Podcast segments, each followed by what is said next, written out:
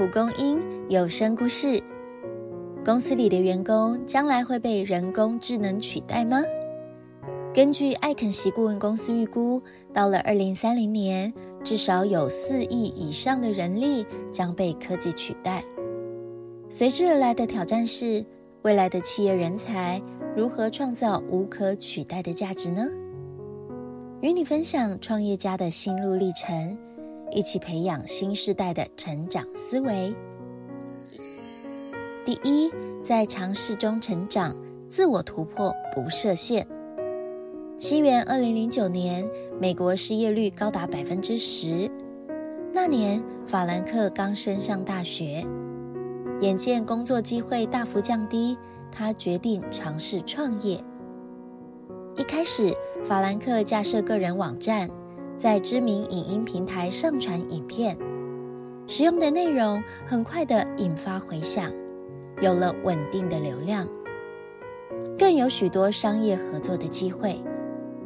但他不急着接业配，赚取短期的利益，反而趁着有名气基础时，规划其他独创的获利方式。他转化经营网络社群的经验。设计出社群行销需要的线上工具，一年就赚取百万美元，一举从仰赖企业投资广告的网红，成为有自己事业版图的老板。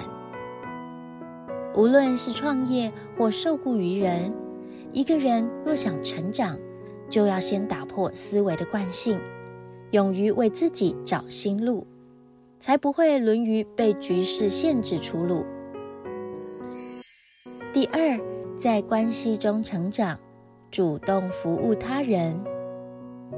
创新是脱颖而出的关键，下一步则要稳固地盘，打造服务的生态圈。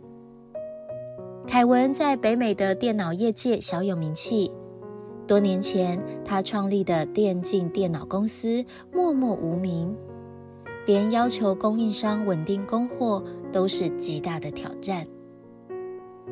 新冠肺炎蔓延全美之前，凯文从国际情势发现苗头不对，立即购入市面上库存的口罩，要求自家员工在工作时佩戴，并赠予合作的供应商。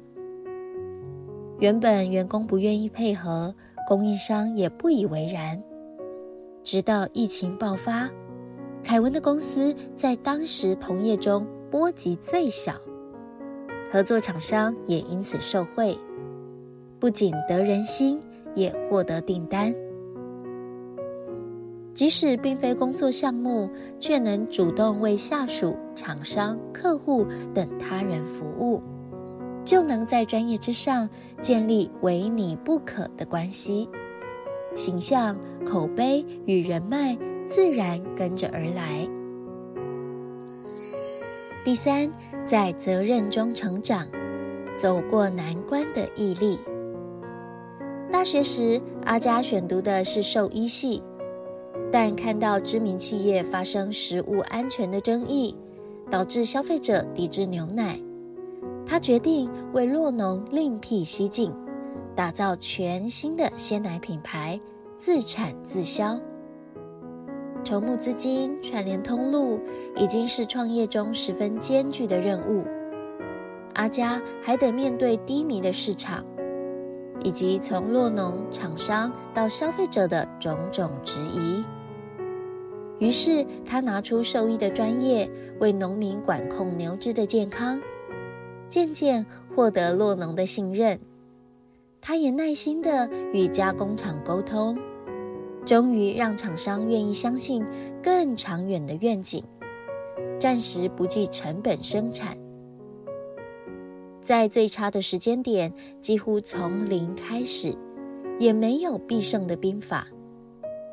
阿佳的使命感与毅力，却开创了价值比价格更重要的新趋势。这也提醒了我们，成长不只是追求策略、累积人脉。更是在没人看到的苦日子里，踏实的应对枯燥、碰壁甚至痛苦的时刻。